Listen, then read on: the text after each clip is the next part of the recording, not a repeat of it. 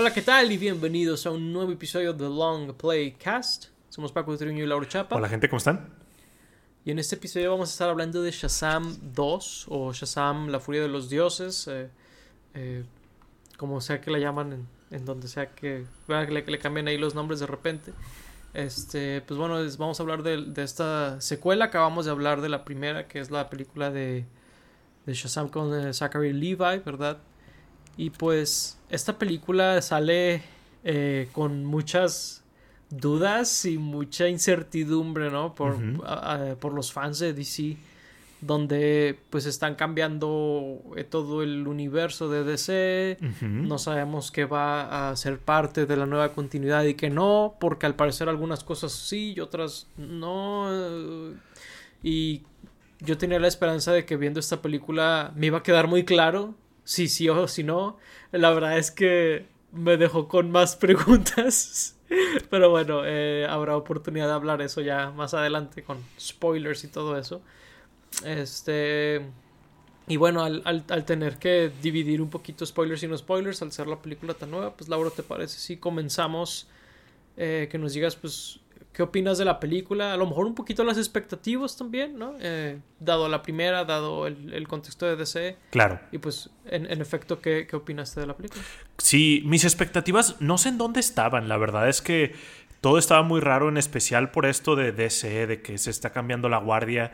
Y esta es una de las cuatro películas que vamos a ver eh, ya anunciado como el nuevo universo de DC. O sea, ya anunciado que va a haber un reset. Entonces, este es como el funeral del DCEU. Eh, y pues entonces no sabía muy bien qué esperar. Digo, la 1 ya hablamos de ella y sí me gustó mucho. Yo creo que probablemente es de mi top del DCEU. Entonces, pues había como que medio confusión en qué esperar sobre esta y qué no. Y al verla, pues creo que es una película bastante decente. Creo que sí perdió mucho la magia y el corazón que tenía la 1, que creo que era lo que la hacía especial. Pero creo que estuvo bien, así, bien a secas, porque sí creo que esta película, Shazam Furia de los Dioses, no sabían muy bien de qué, querían que se tratara, no sabían muy bien como que qué película querían hacer y como que tenían que hacer una película, a la uno le fue muy bien, había que hacer una nueva película en el DCU y pues esta fue la nueva y simplemente la hicieron. Entonces creo que sí se nota un poco eso en donde la historia no está muy clara o no está muy interesante, es como uno villano viene y se quiere vengar, quiere poderes, bla, y pues construyeron esta película de Shazam alrededor de eso y pues está bien, eh, digo, creo que es una película perfectamente disfrutable. Digo, a lo mejor la estoy como machucando mucho, pero aún así siento que, por ejemplo, me gustó más que Black Adam y creo que hasta me gustó más que Quantum Mania, que son pues las únicas las últimas películas de, de cómics de las que hemos hablado, como para tener referencia. Entonces, sí, o sea, al final sí me gustó, solo creo que no tiene nada de especial, que creo que hoy en día, después de tantas películas de cómics que tenemos, creo que es algo que sí deben de tener estas películas para sobresalir. Claro, creo, comparto mucho de lo que dices, porque creo que si me voy de que, como eh, en el Meat and Potatoes, ¿no? Eh, la película realmente siento que no tiene ningún problema la película en sí. Bueno, no es cierto, tiene dos problemas y hablaré de ellos. El problema es que son respecto a algo que pasa muy avanzada en la película y otra cosa en el final. Eh, creo que son los dos problemas más grandes de esta película. Pero sí, como tú dices, realmente la película más bien no hace nada ni nuevo, ni diferente, ni especial. Y no tiene el storytelling que tenía la primera como para cargar el no tener tantas cosas nuevas que decir, ¿verdad? Y creo que ese es el verdadero problema de la película. Eh, creo que es, si comparto lo que dices, ¿eh? creo que de las películas recientes de las que hemos hablado de superhéroes, creo que esta sí es la mejor. Eh, ahí no sé cómo la compararía con Wakanda Forever, porque ahí sí son películas muy diferentes. Eh, pero en cuanto a el espectáculo de, ir a ver una película de superhéroes, ¿no? Creo que esta es de las mejorcitas que hemos visto recientemente. Eh, pero sí, creo que es, es, es eso es, como el, ser muy normal, ¿no? Es, es, el verdadero problema de esta película. Y es, interesante como remontar a ver por qué, por ejemplo, James Gunn parece medio haber sordeado esta película en sus redes sociales y cosas así. Como que me daban mucho la impresión de que la, la película iba a ser peor de lo que es. Igual. O, o, algo por el estilo. Realmente siento que no había nada que ocultar por ese lado, ¿no? O sea, es como. Pues es, es, es, una película de superhéroes. No es la mejor, ¿verdad? Pero pues, han sacado películas mucho peores, ¿no? Y, y, las. Y las y, vienen personajes, pues, flagship, ¿no? Claro. Eh, así que por ese lado sí no sé muy bien eh, por qué se sordearon. Pero, pero sí, o sea, eh, es buena. O sea, y creo que, por ejemplo, ahorita creo que no hay mucho que ver para familias en el cine. creo que esa es una buena opción, la verdad. Sí, sí es una buena opción. por ahí sí está muy raro lo, lo de James Gunn de yo también pensé que a lo mejor iba a estar mucho peor por eso mismo, de que no la estaba pelando mucho. Otra cosa es que en taquilla le está yendo muy, muy mal. Sí, siento que no volveremos a ver a Shazam en nuestras vidas. Digo, más adelante hablaremos más de las conexiones con el DCU y qué va a continuar y, con, y qué no. Pero si llega a salir, pues yo creo que va a ser como personaje secundario o ayudando a alguien más. No creo que volvamos a ver una película de Shazam eh, muy pronto, porque sí le fue muy mal en, taquilla y a lo mejor era por eso, ¿no? Que James Gunn pues ya estaba pues estudiando cómo le iba a ir en taquilla a Shazam y por eso no le estaba dando tanta importancia y a lo mejor le está dando importancia a las cosas que sabe que le pueden ir mejor, no sé cuál será. Pero sí, la verdad es que esta película es, es bastante olvidable eh, si nos metemos como a como decías tú, un poco más a la carne, pero pues es una película divertida y como dices, eh, es una buena opción para las familias, pero pues no, no la están viendo mucho y pues ya la próxima semana vienen cosas como eh, John Wick 4 y pues creo que sigue por ahí Creed, que le está yendo muy bien, entonces pues sí va a ser difícil que esta película pues se recupere de ese golpe tan duro de cómo empezó. Sí, em, empezó muy, muy débil, digo creo que el, problema realmente es que si ya empezó así, realmente no se va a componer mucho porque creo que no, digo, no sé si vaya a ser redituable al final de todo esto. Digo, eh, creo que le fue mejor que Black Adam y Black Adam sí no fue redituable, ¿verdad? Este. Creo que no le fue mejor que, Black Adam, ¿eh? Ah, no. Según yo, no. Ok, interesante porque Digo, también está saliendo que al parecer eh, Dwayne Johnson medio arruinó varias cosas de esta película que es interesante escuchar sobre eso porque eh, justo hoy estaba viendo que Zachary Levi eh, pues le contestó en Instagram, ¿no? A, La Roca de, oye, pues realmente tú eres el que está pues arruinándolo para los demás, ¿no? Mm. Y, y pues sería interesante, por ejemplo, ver si eso afectó en el marketing de la película y se hizo que Warner no hiciera tanto marketing, se hizo que James Gunn no hablara de ella en redes sociales, ¿no? El hecho de que La Roca estuviera metiendo cuchara porque lo que, lo que DC quería originalmente era pues que la Justice Society salieran tal cual los personajes que salieron en Black Adam y, y, cosas por el estilo. Digo, no es un spoiler porque es algo que no pasa en la película, ¿verdad? Eh, es algo que este, es como pues es, es, es, a lo mejor un poco meta, pero como que DC tenía un plan y la roca se metió en medio de ese plan, ¿no? Que es muy extraño, o sea, no sé por qué la roca está tan obsesionado con, con meter mano, o sea. Sí, está muy extraño porque pues desde la 1 ya hablaban de Black Adam, no directamente Black Adam, pero sí se mencionaba al campeón que existía antes y que salió mal, y sí salía su silueta por ahí cuando el mago Shazam le explicaba a Billy sobre esa historia. Y luego tienes eh, en la contraparte de la película de Black Adam, en donde pues ya llega al tiempo moderno e interactúa ahí en, el país donde está.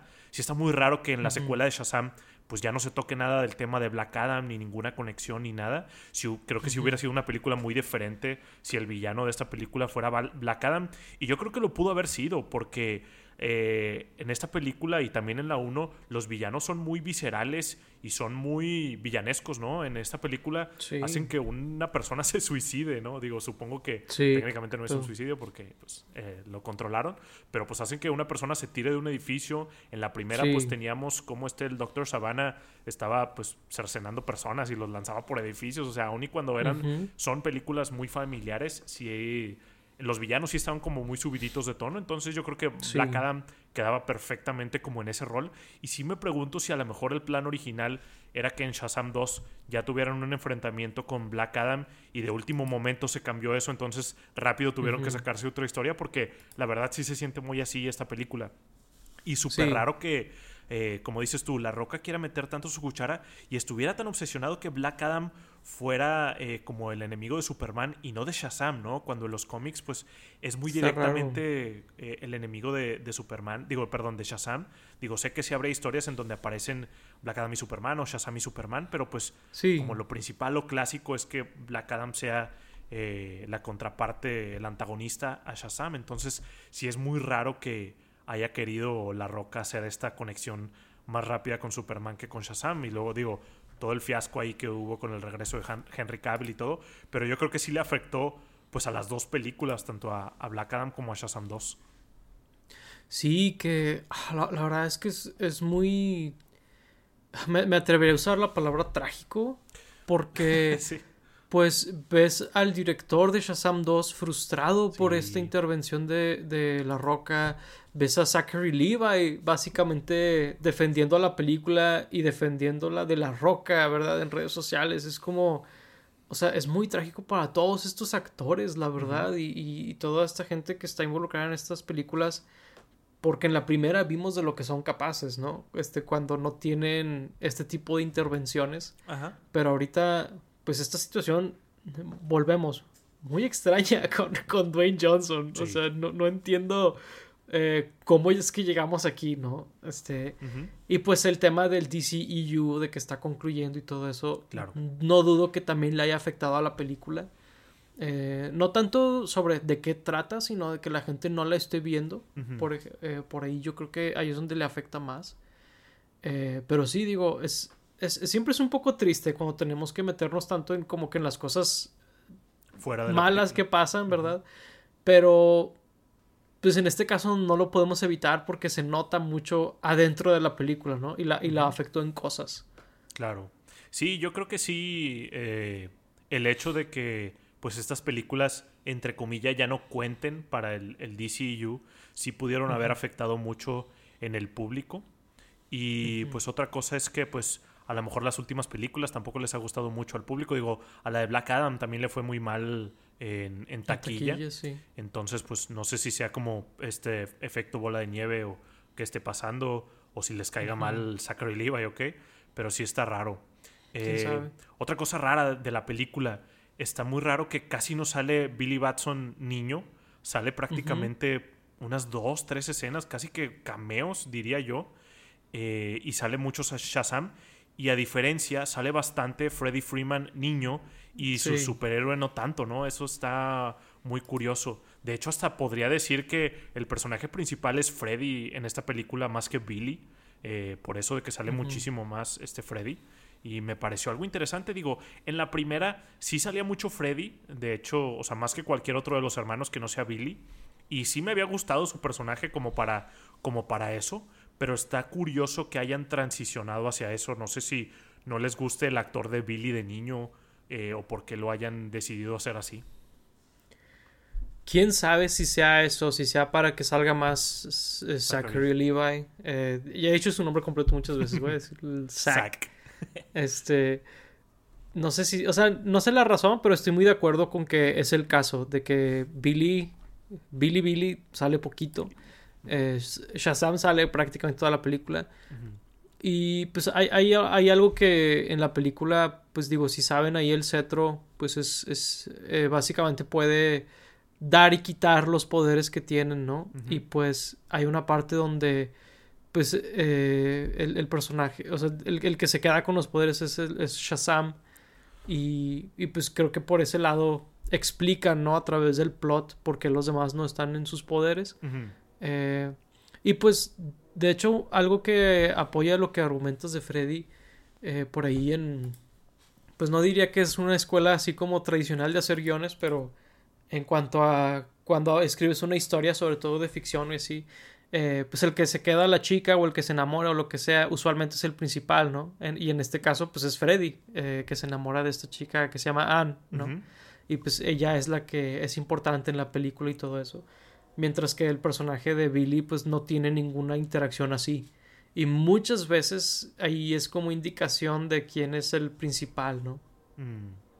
Sí, sí puedo verlo completamente porque sí es un, es un caso muy extraño en donde si nos metemos mucho como a qué está haciendo Freddy y eh, en qué está ahorita y Billy pues realmente se la pasa pues con su familia, o sea, como Shazam, ¿verdad? No, no como Billy niño.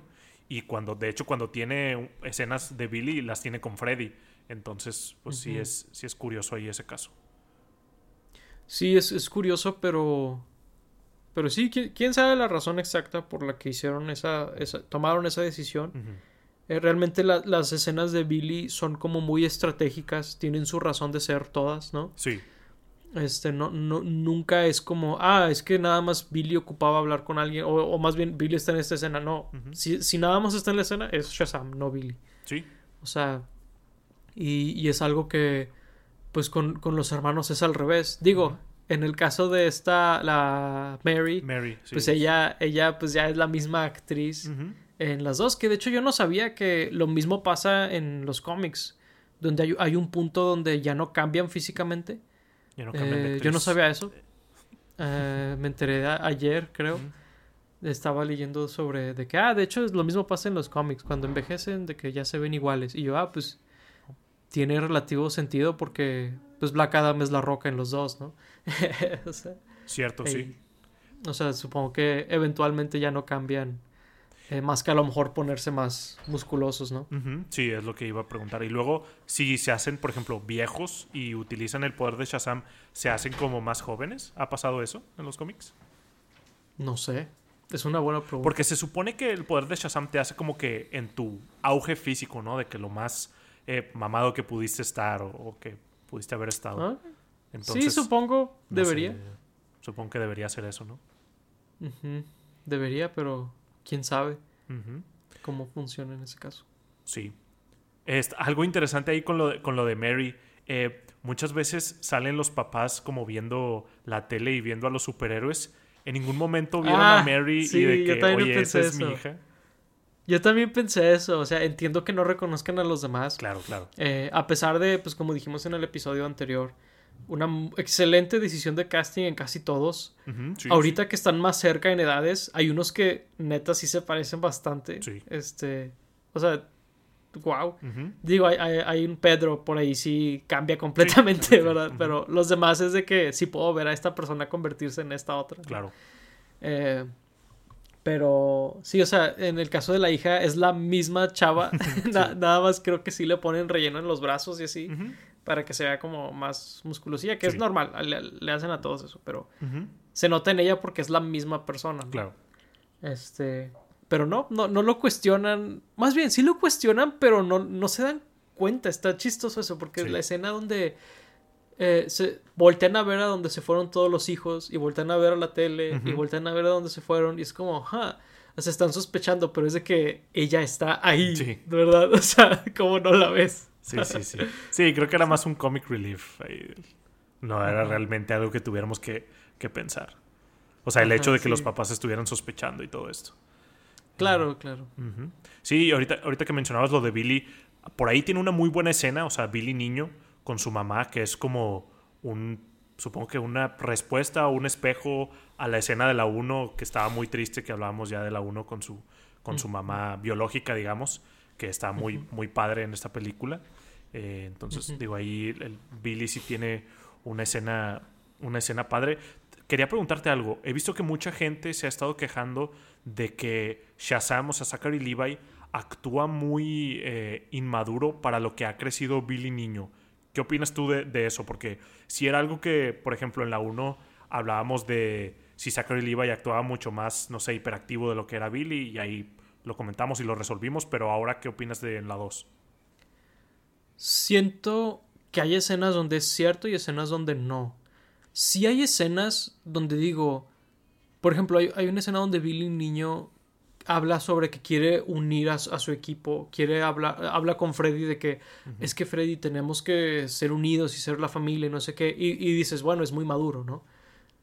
Pero luego también ves a Shazam como bromear y ser como torpe y cosas así.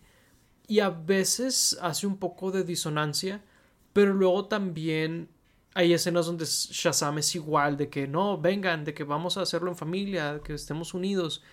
Eh, yo siento que más bien el problema es que no vemos mucho a Billy. Porque creo que ves a Billy jugar videojuegos de que al inicio de la película. De que, que es la única escena donde no está en modo estoy salvando al mundo, estoy reuniendo el equipo, ¿sabes? es la única escena en toda la película donde Billy no está así. Pero Shazam en varias escenas sí está de que normal. Lo cual creo que es más bien un problema donde Billy sale muy poquito. Sí y se nota en ese tipo de cosas. al menos es mi opinión. Digo, no sé tú qué opinas. Yo opino que no está mal. Eh, o sea, lo que he escuchado de mucha gente es que sienten que está muy inmaduro el Shazam. Pero pues aún tiene 17, 18 años. Digo, sé que se supone que ya eras un adulto, pero no sé, siento que la gente no está recordando muy bien cómo eran a sus 17, 18 años. Y también no están como muy conscientes de que Billy es un ñoñote. O sea, no es de que este bully de la escuela o ah, jugador de fútbol o, lo que sea, es de que este niño que juega videojuegos y lee cómics y, todo esto, o sea, si es de que un goofball por completo, o sea, nada más que pues como dices, no vemos tanto al Billy niño como para hacer más esas conexiones, pero yo creo que está bien, o sea, además, o sea, sí pasaron como 3, 4 años creo, pero pues Shazam en la 1 también era muy así, o sea, sí. ah, este Zachary Levi ya era muy así. Sí, o sea, no está más inmaduro que el anterior, eso no. Sí, no. O sea, más no. Eh, más no, pero, o sea, sí, yo creo que más bien es que casi no ves a Billy. El, verdadero problema en, esa situación. Eh, y, digo, no, no creo que sea un problema de la película cómo actúa Shazam. sí. La verdad, creo que está bastante ok.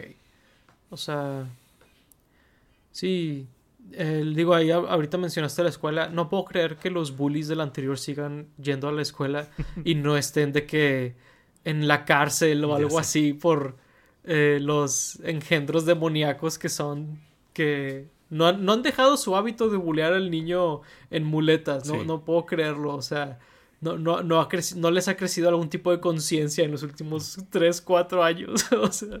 Y ya ni porque sí trajo de que a a Shazam y a Superman en la 1, ¿no? De que no les importó al parecer. No, no les importó. Y parece haber sido como eh, hasta razón de burla. Sí, hasta contraproducente, ¿no? De que, ah, es que es el Make a Wish. Y es de que, no manches. Por supuesto que se iban a burlar de eso. Sí, sí, sí. Porque son estos engendros del infierno, estos dos niños. Claro, porque no, les importaba lo que hicieran, nada más querían otra excusa para, para bullearlos. Pero pues está chistoso que aún salgan ahí. Creo que nada más tienen una escena, ¿no? Tienen una escena donde le, le doblan la muleta a, Freddy. Es como. Sí, sí, sí. ¿Qué pedo? Y luego el maestro es de que, eh, váyanse de aquí. Pero no fue de ayudar a Freddy. O de regañarlos. de que, sí, ¿no? Ajá, no, no, no fue de regañarlos, fue de que, Freddy, ¿estás bien? Sí, ok, ya me voy. Pero Freddy de que en el piso con la muleta doblada a la mitad es como, sí.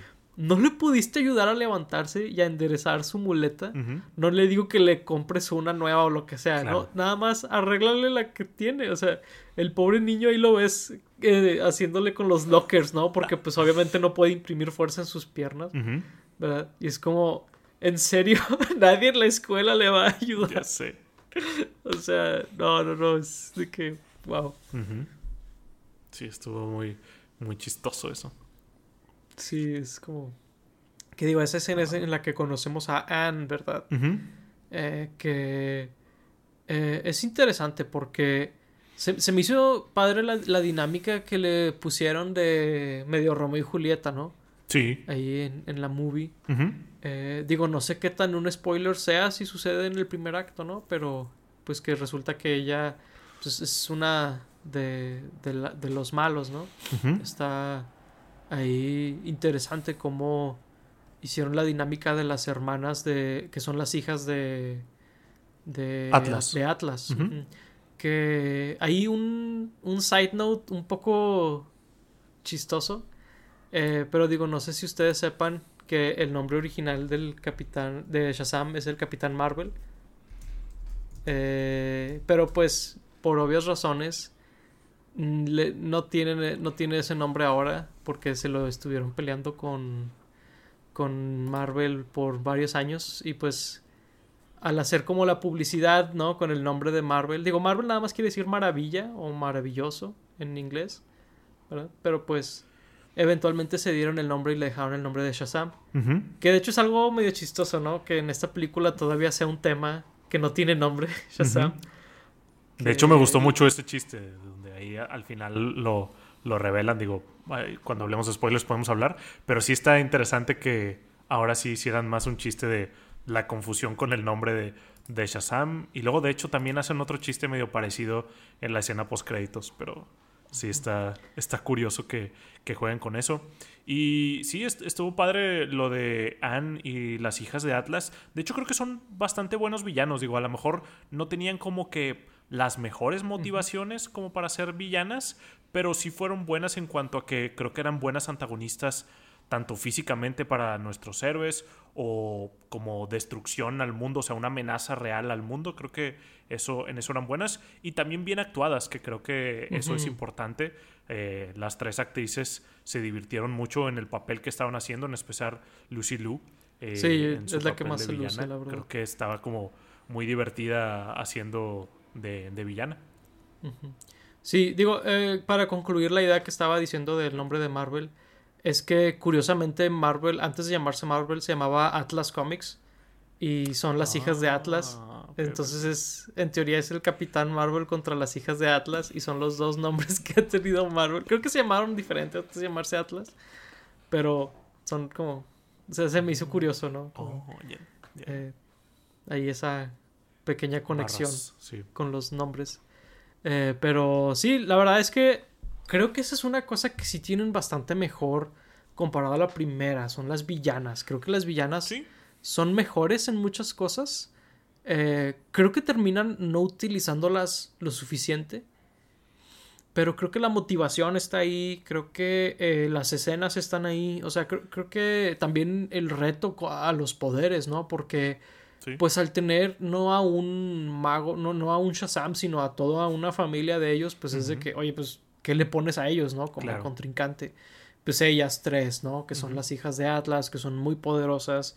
Además tienen este cetro que puede quitar y poner poderes de Dios, ¿verdad? Este, de, dioses. Eh, eso es con de chica, ¿verdad? Porque eh, sí, es como... Eh, ahí la, dinámica se me hizo padre. Y... Y sí, digo, creo que son buenas villanas. Digo, sin, sin entrar a spoilers, creo que que es, siempre es importante que sean un buen reto, ¿no? Para el héroe. Y en este caso, pues en un punto dices, ok, sí, sí lo son y funcionan muy bien. Sí, claro, presentan como una buena... Eh, un buen reto para los héroes. Y inclusive sus pues lacayos o no sé cómo llamarlos que pues en la 1 este el doctor Savannah tenía a estos pecados capitales y sus diseños eran como bastante genéricos no eran como estas gargolillas de, de piedra. Y ahora estas, las hijas de Atlas tienen como estas criaturas mitológicas diversas que creo que están más padres también que lo que tenían el Doctor Savannah en, la 1. Sí, sin duda. Sin duda también son una mejora por ahí en eso.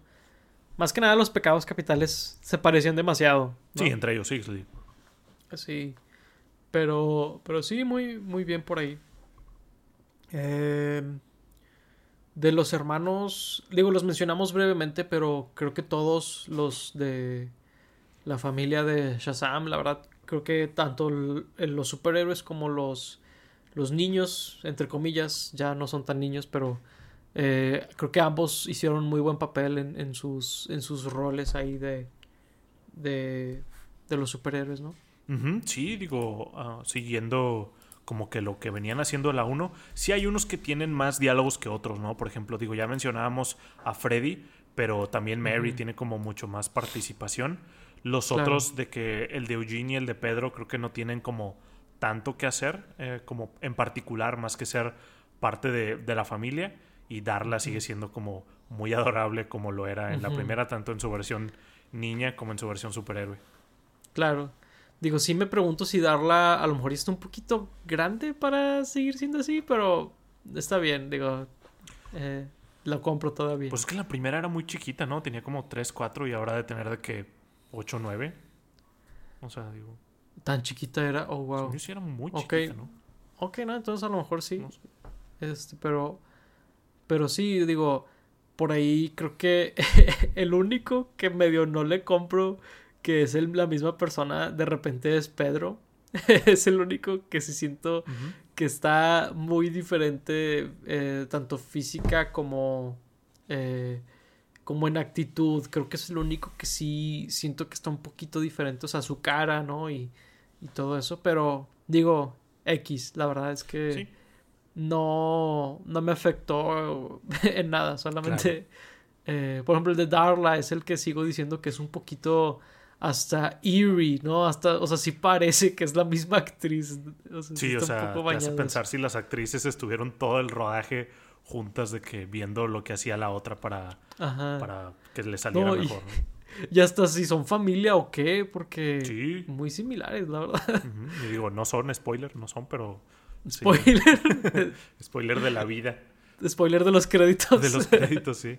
Pero sí, está, está muy loco. Digo, sí, el de Pedro no se parece nada, pero al mismo tiempo creo que es el que tiene menos diálogos, ¿no? Digo, tiene ahí como su propio arco me- interesante, entre comillas, porque no lo exploran, nada más es de que un par de diálogos durante la película, pero pues tiene muy poco que decir, entonces digo, difícilmente te podría decir que qué tan diferentes son en actitud, porque físicamente pues sí, o sea, muy, muy distintos.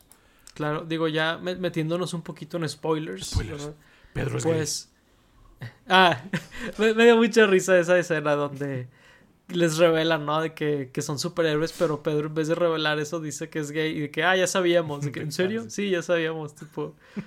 tipo, Y el vato, ah, chido. Pero lo, lo que iba a decir de Pedro es que, pues digo, a lo largo de la película, al pues hay un punto donde nada más Shazam tiene poderes, ¿no? Sí. Porque se los van quitando con este cetro. Eh, pero me da risa porque todos es de que, no, mis poderes o lo que sea. Pero Pedro es de que, de que pues al chile, ¿qué hago, no? De que, Sí. ni modo. o sea, na- nada más acepta su destino ahora sin poderes. Está un poco, un poquito chistoso y un poquito triste eso. También siento que fue medio comedic relief, ¿no? Porque eh, hay un punto donde Freddy no está con ellos, que fue el primero que le quitaron los poderes, eh, y están todos juntos, y creo que Pedro es el primero que le quitan los poderes del grupito que están, entonces se veían todos con poderes y el Pedro nada más ahí, un niño Sí. gordillo, entonces creo que sí, lo usaron un poco de comedic relief también así. Sí, como que no, nomás aceptó su, su destino y, y andaba ahí con, con, con los bodybuilders, ¿no? Ujú. Así.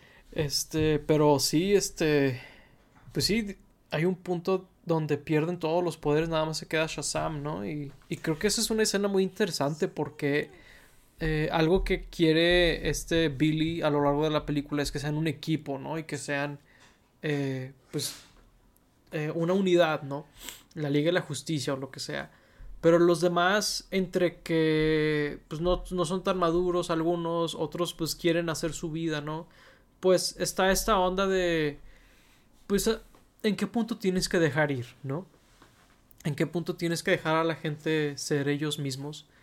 Y creo que es un tema interesante porque, pues, Billy al ser huérfano, pues entiendes perfectamente por qué tiene esta onda de como aferrarse, ¿no? Donde dice, eh, esto es algo que he estado buscando toda mi vida y pues ahora que lo tengo no lo quiero dejar ir, ¿no? Pero pues es, es esta onda de, eh, pues tienes que dejar a las demás personas ser ellos mismos y creo que está padre que en una parte pierdan todos los demás sus poderes porque medio a golpes, por así decirlo, obliga a Billy, ¿no? A, a- a aprender esa lección. Sí, de hecho yo creo que esta parte es lo más como interesante o rescatable de la película de pues Billy queriendo retomar pues el tema central que era lo de la primer película, ¿no? De la familia y la unidad y que todos son más fuertes juntos más que eh, la suma de las partes. Y pues sí, todos como queriendo estar por su lado. De hecho, también me gustó mucho que Freddy fuera pues el que más se alejaba de eso, inclusive salía a hacer sus misiones por sí solo, como de queriendo pues independizarse del grupo o hacer sus propias cosas. O sea, me gustó porque es como muy real en, en las personas.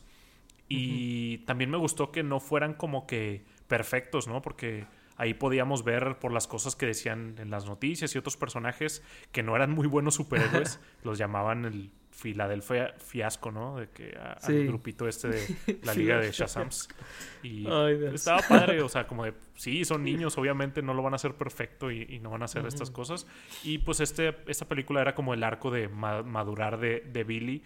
Y también creo que estuvo padre por, en el sentido de que le das como una parte como más importante a, Billy como personaje principal, ¿no? Porque sí te podía quedar la duda terminando la primera de, bueno, y ahora que todos tienen superpoderes, ¿cuál va a ser la dinámica? O sea, Shazam sigue siendo el principal o por qué sigue siendo la película Shazam y no la familia Shazam o como se llame.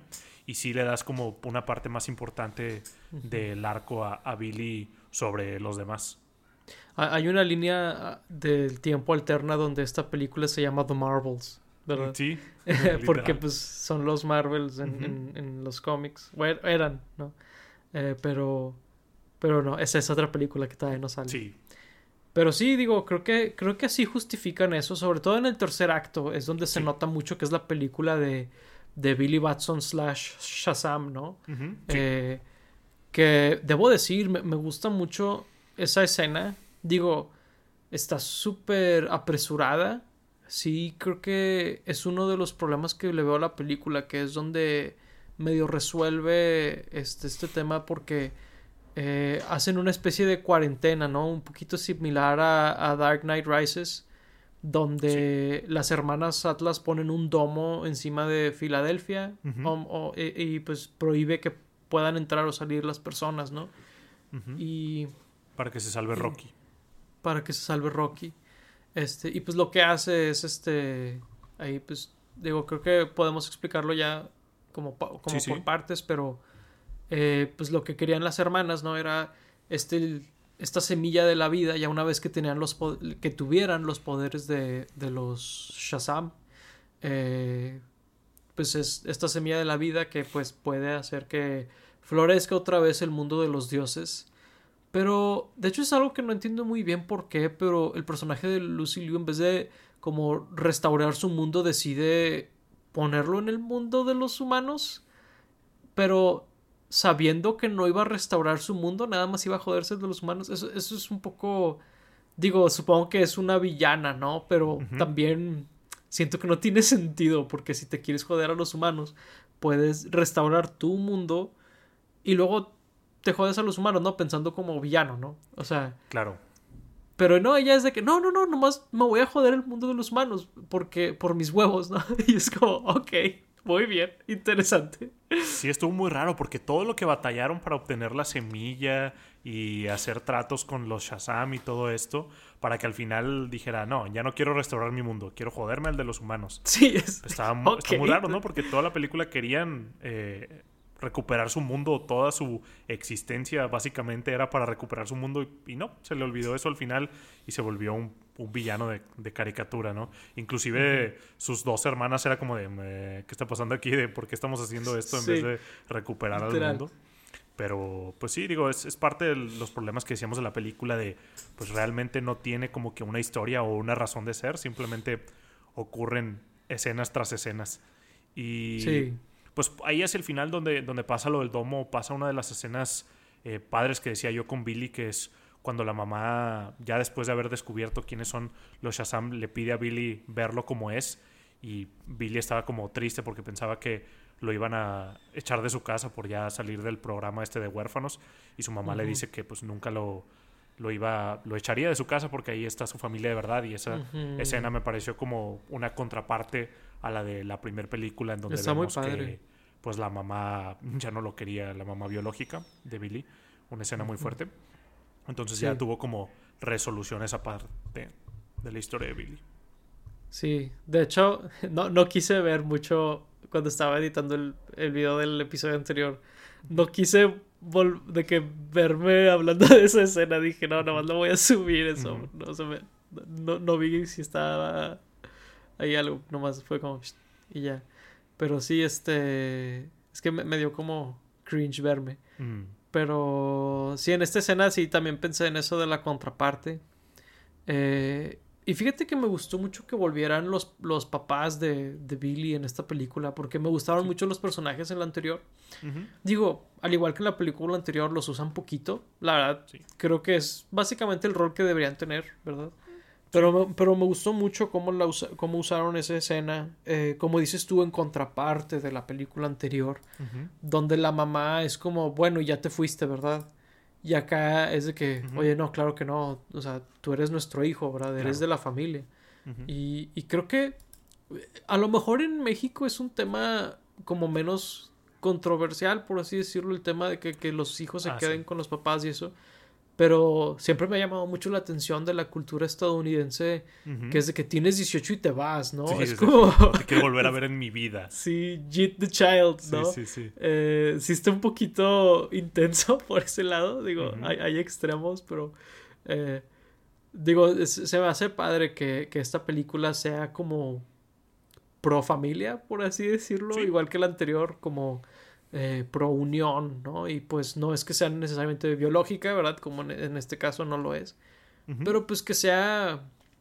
Que, que encuentres a tu gente, ¿no? Y, te sientas eh, acompañado, ¿no? Por ellos, porque estar solo no, no está padre. Claro, sí, está muy padre. Digo, es como continuando el tema de la primera, que pues la familia no necesariamente es tu familia biológica, sino pues la gente que te quiere y que te aprecia y que que está ahí contigo y pues es continuando esos temas. Igual pues Billy al final se sacrifica por digo, el mundo, pero pues en gran parte por su familia, ¿no? Cuando se va a pelear con esta Calypso ahí al final. Que diré, la, está, está muy padre la pelea, en especial los visuales en cuanto al plan de Billy de sobrecargar el, cetro del mago Shazam. Que no hemos hablado del mago Shazam, pero creo que hizo un muy buen papel eh, en esta película, por lo poco que salía en la primera.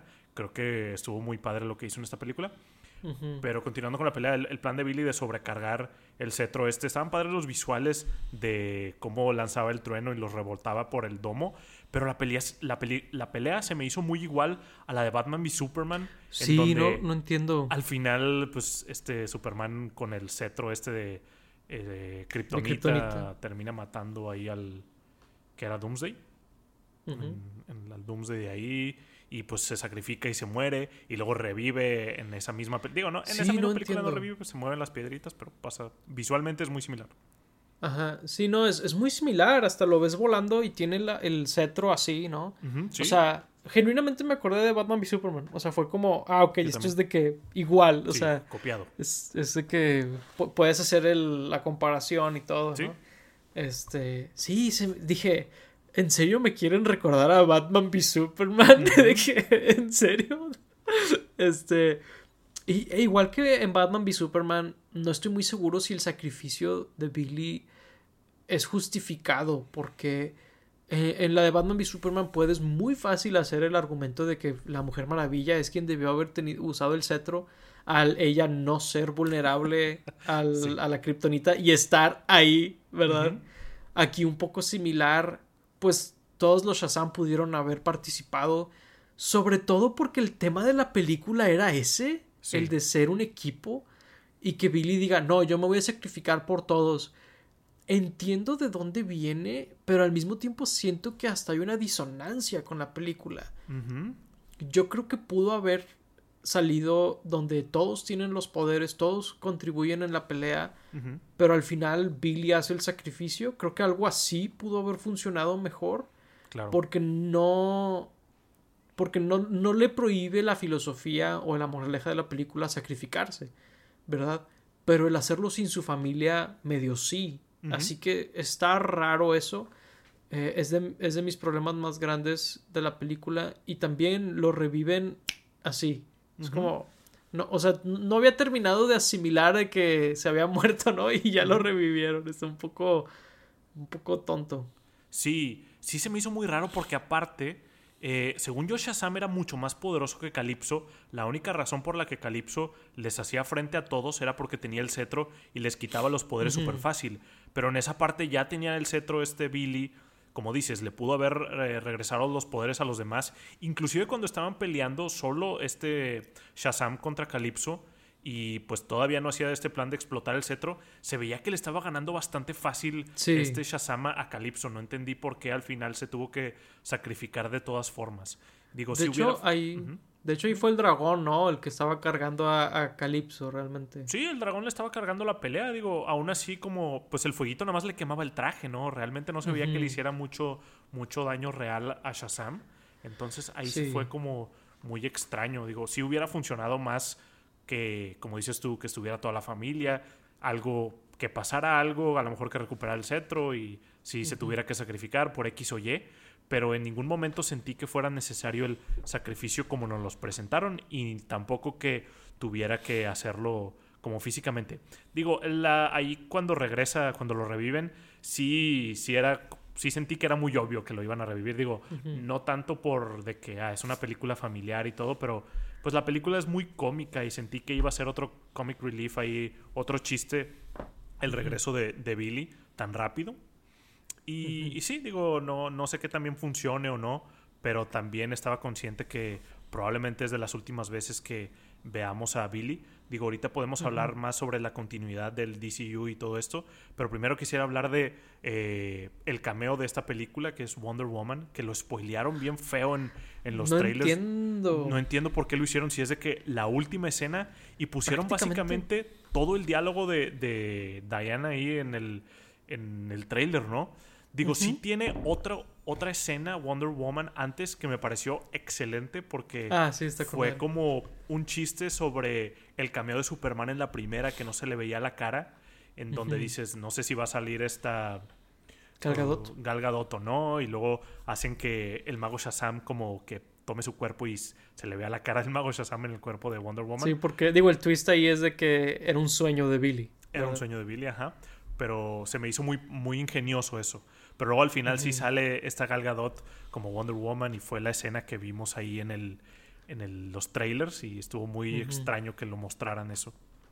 Sí, y, o sea, está muy extraño que lo hayan mostrado en el trailer porque básicamente es un spoiler de la película. Sí. Porque es el final de la final, película. final, sí.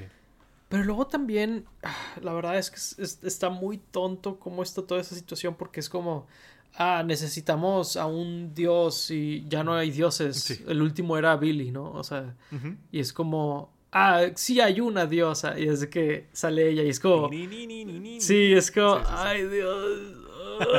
o sea, esta película ya me había perdido en una escena que no hemos hablado de ella. Mm. Pero, pero esa escena fue de, no, esto es demasiado estúpido. O sea, y, ella lo revive y revive eh, el Olimpo, o lo que sea que es ese lugar ahí en, de, Atlas. O sea, y, y salva el día y dice, bueno, ya salve de todos. Ya me voy. Eh, ya me voy y soy la mamada. Besos, ¿no? O sea, y es como, ok, un poco extraño, pero ok supongo que la gente se ha quejado en el pasado de que no hay crossovers en películas standalone. supongo que aquí hay uno. que digo, a, veces es con buena razón, ¿no? Porque pues, si Wonder Woman estaba disponible, ¿por qué no ayudó antes? Ah, claro. Eh, digo, pues los villanos eran como dioses y Wonder Woman también es una y trata con, con dioses, o sea, estaba directamente relacionada, ¿por qué no ayudó antes? De hecho, pues al saber este spoiler y haber visto un poco de esa escena, sí me preguntó, sí me preguntaba en algún punto de, ¿y aquí es donde sale? O quitaron esa escena y a lo mejor era un bait de que ya no va a salir esa parte y el bait fue ese chiste que vimos de que en la mitad con lo del sueño de Billy, ¿qué, qué pasó con eso? Y luego al final sí sale, es como de, ah, ok, aquí está. Pero sí crea como muchos problemas en cuanto a, pues, qué estaba haciendo Wonder Woman, porque aparte lo conocía, ¿no? Sí le dice que Billy Batson y, y todo esto y que te había estado observando, no sé qué le dice. Entonces es como de, ok, ¿por qué no me ayudaste si viste que se la estaban pelando ahí? No sé qué pasó.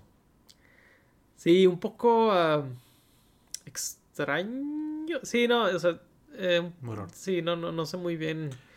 Eh, había una manera más elegante de incorporar a Wonder Woman en la película, ¿verdad?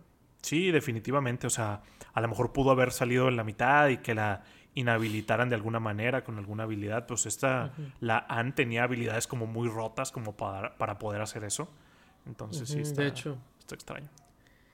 Sí, de hecho me gusta el visual del poder de Anne. Digo, no hacen mucho con él en la historia, Pero está muy padre porque ella se. No se teletransporta, pero como que viaja a través de los ejes de Axis del mundo. Está curioso cómo funcionaría un poder así. Sí, no lo pero está, mucho. Pero está con madre el visual. Sí, aunque me recordó mucho a Doctor Strange 1. De hecho, fue, fueron visuales que me faltaron en Doctor Strange 2 y aquí pues me los dieron. Aquí, los tenemos. Sí. Sí, un poquito de Doctor Strange, un poquito de Inception también. Inception, este, claro. Este, pero sí, eh, me, gustó el visual. Eh, ahí, digo, Anne no hace mucho además de ser como el love interest de Freddy. Claro. Y ayudarlos un poquito al final. Pero me, gustó el personaje, me gustó el poder que traía ahí. Sí, este, Pero bueno, quiero hablar de una escena que se me hace que a pesar de ser una comedia, sí se fueron demasiado lejos. Es la escena de los Skittles. Sí, sí, sí, sí. Dios mío, ¿qué estaban pensando cuando pusieron esa escena en la película? Obviamente estaban pensando en el dinero. Y viendo que a la película no le está yendo muy bien, a lo mejor fue la mejor decisión. Pues sí. Pero, pero wow con ese comercial de los Skittles, que genuinamente es una escena salida de Wayne's World, ¿no? O sea... O sea, sí, ¿no? Porque en Wayne's World el chiste es que es demasiado obvio, ¿no? Sí, sí, sí, sí, exactamente. O sea, er, era una broma en esa película. Claro, en esa película era una broma. Pero aquí es parte de la película y no es de que o sea, porque. Nada, porque eh, Darla es fan de los unicornios. Cuando invaden con lo de la semilla de la vida y vienen todas estas criaturas míticas a la tierra, pues están los unicornios. Pero los unicornios resultan ser estas criaturas eh, monstruosas, ¿no? Que no puedes domar y que tienes que darles este alimento especial de los dioses, ¿no? El néctar de la vida, ¿no? Una cosa Era muy dulce, eso supone. Ajá. Y resulta ser que utilizan Skittles para hacer lo mismo. En otra película puedes aceptar que utilicen chocolates y resultan ser de una marca o lo que sea, ¿no? Eh, dentro de lo que cabe. Y en esta película iban a hacer eso, pero luego específicamente dice de que, wow, sí, de que no tendremos este néctar de los dioses. Lo más cercano que tenemos son Skittles. Es como, oh, wow, lo dijiste tal cual. Y luego dicen, sí, es que son deliciosos, eh, claro que les iban a gustar y es como, ok. Y luego Mary dice, solo sé una cosa, vamos a necesitar más Skittles. Y es como, no, o sea, y luego en otra escena ya cuando los están cabalgando, eh, Darla dice el eslogan de Skittles de Taste the Rainbow, ¿verdad? Y es como, o sea, genuinamente son como cinco minutos de comercial en la película. Es, es, es muy, muy exagerado, la verdad. Sí, o sea, si hubieran dicho una de todas esas cosas que dijiste, o sea, un diálogo de, ah, es que vamos a usar Skittles para reemplazar esa cosa. Ah, ok, y ahí ya, se acaba. Bueno, está bien, o sea, sí fue comercial, pero pues más orgánico, digamos, ¿no? Paying the bills. Sí, claro. Pero cuando lo dicen y luego dicen el eslogan y luego vuelven a mencionar Skittles y luego vuelven a mencionar el eslogan, es como de, ¿qué? Y luego el eslogan ni siquiera es algo orgánico, ¿no? O sea, no es como que... Nada. Algo que diría alguien normal comiendo, ¿no? Es de que es súper específico. En inglés es prueba el arco iris, o sea, taste the rainbow. Y es como de... Eso ni siquiera tiene sentido que lo diga, o sea, así nada más normal. Entonces, digo, me hubiera gustado que nada más hubiera estado la última, que es cuando le cortan un motherfucker ahí a esta Darla que iba a decir de que Taste the Rainbow, motherfuckers. Si solo decía eso, era como de, ah, estuvo perfecto. Pero no fue así. Entonces sí, sí es como de, ¿qué está pasando aquí? ¿Qué, ¿Dónde estoy? Mi, tolerancia al comercial fue superada varias veces, ¿verdad? sí, sí. Porque luego también hubo una escena antes donde Darla le da los, los Skittles, o le quiere dar Skittles a, a la hermana que no me acuerdo cómo se llama, que es a la que ah, atrapan le quiere dar los Skittles, pero esa escena yo dije, estuvo tan sutil que estaba bien esa escena sola. Y luego, si no me equivoco, también hablan de que puso Skittles en sus pantalones y se le colorearon, ¿no? Ah, sí, también. Eso, sí, no, están demasiado obsesionados con Skittles. O sea, como dices tú, cualquiera de esos comerciales hubiera funcionado, ¿verdad? Porque en el mundo real si dices, quiero unas galletas no sé qué, ¿verdad? o quiero un dulce no sé qué. En el mundo real, si dices la marca, o quiero eh, tal bebida, o sea, eso sí sucede, pero creo que en la vida real me preocuparía la obsesión con este dulce que tiene esta niña, ¿no? O sea, si es como, ¿por qué? ¿por qué tienes cinco diálogos en la película y tres de ellos son de Skittles? O sea, y que se sepa el eslogan, ¿no? De que, ah, chinga. Ajá. Sí. sí, no, son, son demasiadas cosas. O sea, genuinamente volvemos a que es raro como criticar cosas meta de la película, pero esa es una que sí es de que, wow, o sea, demasiado, demasiado. Espero que haya, eh, haya valido la pena y sea redituable la película gracias a eso, porque de lo mm, contrario le vendieron el alma al diablo por nada. No lo creo. Pues ni modo. Ah, pero sí, no. Pues, estuvo, bueno. estuvo horrible. Pero pues hablando de, cosas meta, ¿qué va a pasar con la continuidad de Shazam? Porque, claro. primero, pues meten a Wonder Woman que creo que técnicamente no se ha hablado de que Wonder Woman la van a resetear. Sí dijeron que ya no van a hacer una tercera película de Patty Jenkins específicamente, o sea, muy específicamente, pero no hablaron, por ejemplo, sí dijeron directamente que Henry Cavill ya no iba a ser eh, Superman. Pero de Wonder Woman no se ha hablado y sale en esta película. Pero después, en la primera escena post créditos, tenemos a estos dos personajes de Peacemaker, Suicide Squad, que están reclutando a Shazam para la Justice Society, que la Justice Society sale en Black Adam, que pues se supone que Black Adam, en especial Black Adam ya no va a continuar porque tuvieron los problemas ahí con la roca. entonces, pero entonces estos personajes sí van a continuar porque Peacemaker, por ejemplo, sí dijeron que va a haber una temporada 2 que continúe de, la 1. Y luego aparte también creo que va a salir la serie de Amanda Waller, que sí va a ser Viola Davis, y que estos personajes están relacionados, inclusive la Justice Society. Entonces, ¿qué pasó? ¿Qué pasó? ¿Shazam va a seguir o no? ¿Lo van a resetear? ¿Qué, ocurrió aquí?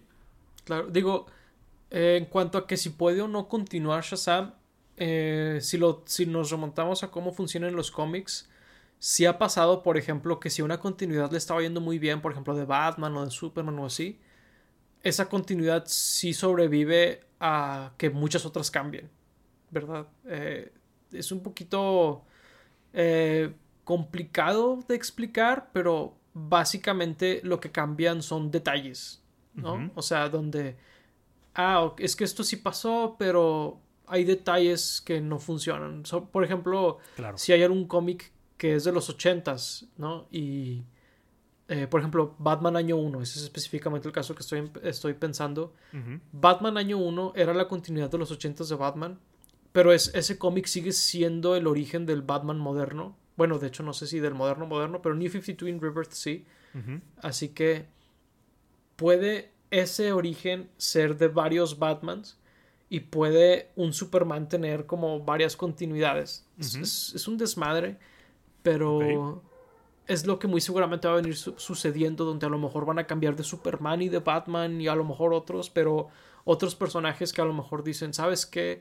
No va a tener una nueva película este, este personaje, no vale la pena recastearlo, ¿verdad? Mejor nada más deja al actor que ya conoce la gente y que siga haciendo lo que hace, o, o algo por el estilo. O sea, por ese lado, a lo que voy es mm, que cambie la continuidad no quiere decir que tenga que cambiar al actor o que los eventos de alguna película o serie en particular se deshagan. No, no siempre sucede. Este. Digo, por ese lado, ¿no? Eh, por otro lado, me da la impresión de que si quieren que Shazam se quede en la continuidad nueva, al involucrarlo con Weller, que es, y, y, con Suicide Squad y todo eso, que es con lo que James Gunn sí está muy metido.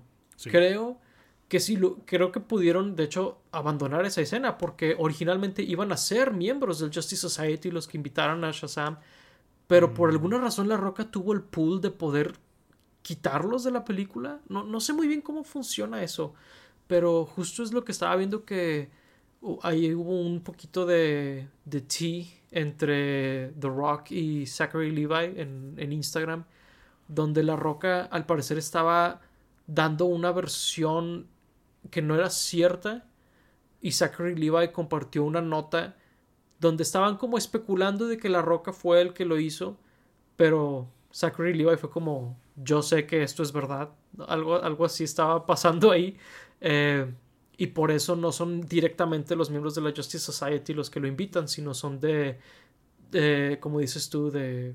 Pues no son del Suicide Squad, pero son de Weller, ¿no? Este, por eso. Digo, se me hace que si lo quieren dejar en la continuidad. O, o que continúe este Shazam. Porque hicieron ese cambio. Siento que si no fuera el caso, hubieran borrado esa escena y ya. Yo creo que va a ser un caso de, de tenemos la posibilidad de pero no me sorprendería que, por ejemplo, nunca volvieran a usar a Shazam en la vida. O a Shazam, Zachary Levi. Bueno, no, a Shazam. O sea, al menos en la continuidad de James Gunn del DCU, eh, no me sorprendería que no lo volvieran a usar. Particularmente porque, por ejemplo, en taquilla le está yendo muy mal, que era algo de, lo que hablábamos. Pero sí, sí, no me sorprendería que termine siendo una escena de nada, ¿no? Esa, esa que vimos ahí. Pero pues sí va a estar raro que pues vamos a seguir viendo esos personajes y luego no se va a hablar de, eso o a lo mejor van a hacer un chiste al respecto, ¿no? De que ah, eh, le hablamos a este vato y al final eh, no lo necesitábamos o lo dejamos morir, no sé, algún, algún chiste por ahí. Claro, puede pues, suceder, pero la escena me comunica que la intención ahorita sí es que vuelva. Es que la intención sí, pero ya yéndome al, como mundo real, tras bambalinas y todo eso, en especial porque Zachary Levi parece también estar siendo como muy problemático en, cuestión de que de revuelo y de cosas que ha estado diciendo sobre el DCU y James Gunn y todo esto.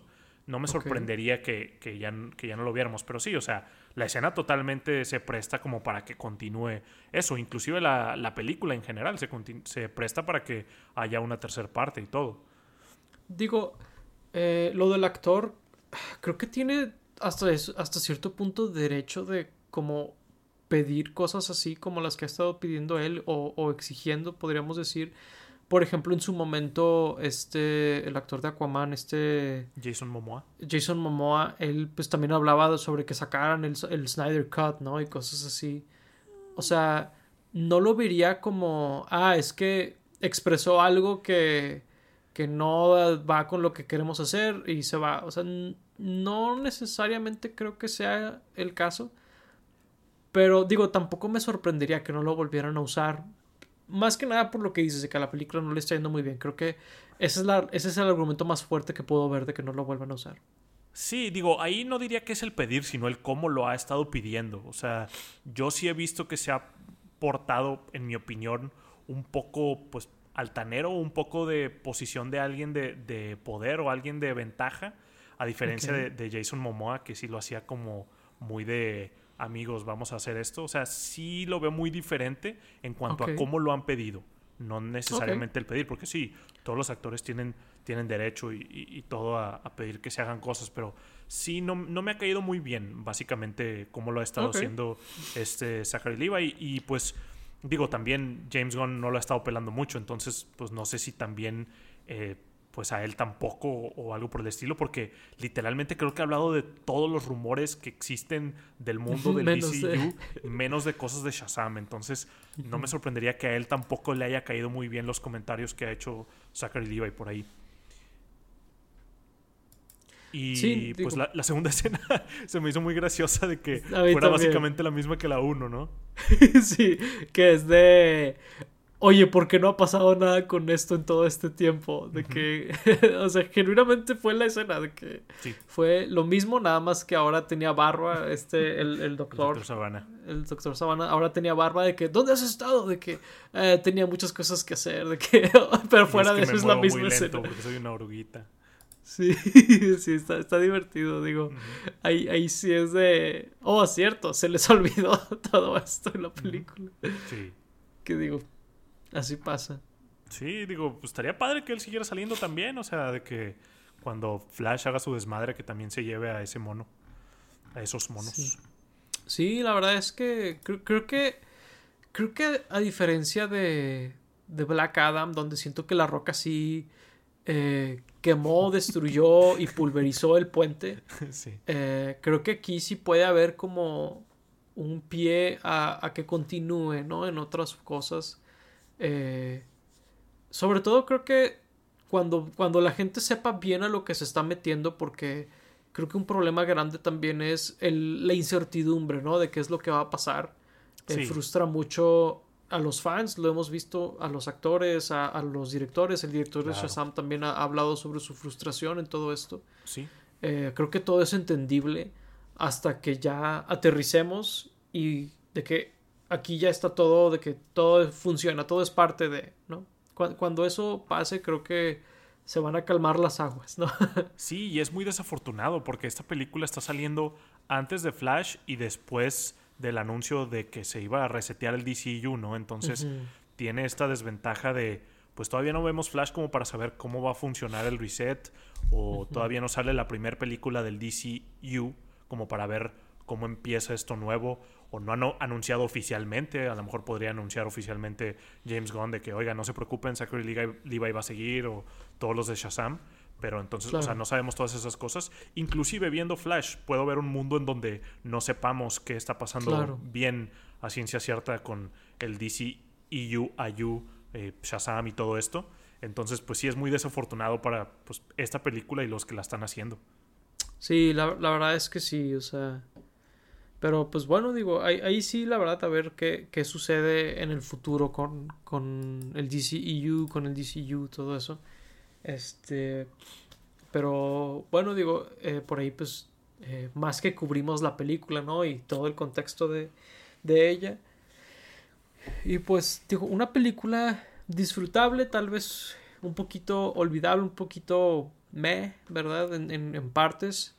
Pero pues creo que tiene lo suyo, o sea, y, creo que como secuela de Shazam 1, si bien se queda corta en partes, pues creo que el neto no es negativo, ¿verdad? está bien, o sea, no, no me ofendió ni nada por el estilo.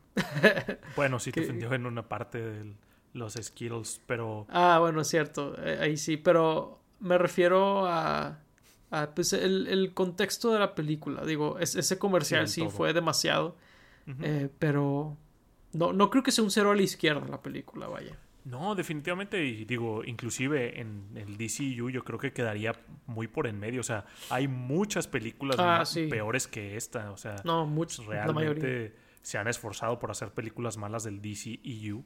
Entonces, sí, digo, estuvo bien, estuvo olvidable, pero creo que sí me fui como más crítico a ella o más fuerte por lo mucho que me gustó la 1. Entonces, pues, digo, creo que ese es el tema por ahí. Sí, por ejemplo, creo que una desinflada más fea tuvimos con la secuela de Wonder Woman. Oh, sí, sí, sí. 1984 creo que es. Sí. Donde, pues, la primera fue muy buena en muchas cosas. Luego la segunda, pues, se descarriló por completo, ¿no? ese no es el caso en esta película para nada.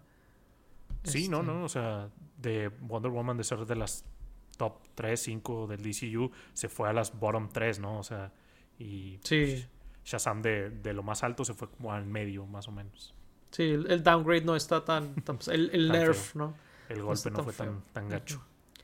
Sí, pero pues bueno, con esas observaciones, opiniones y quejas y rants y todo eso, este, concluimos esta conversación y reseña de Shazam, La Furia de los Dioses.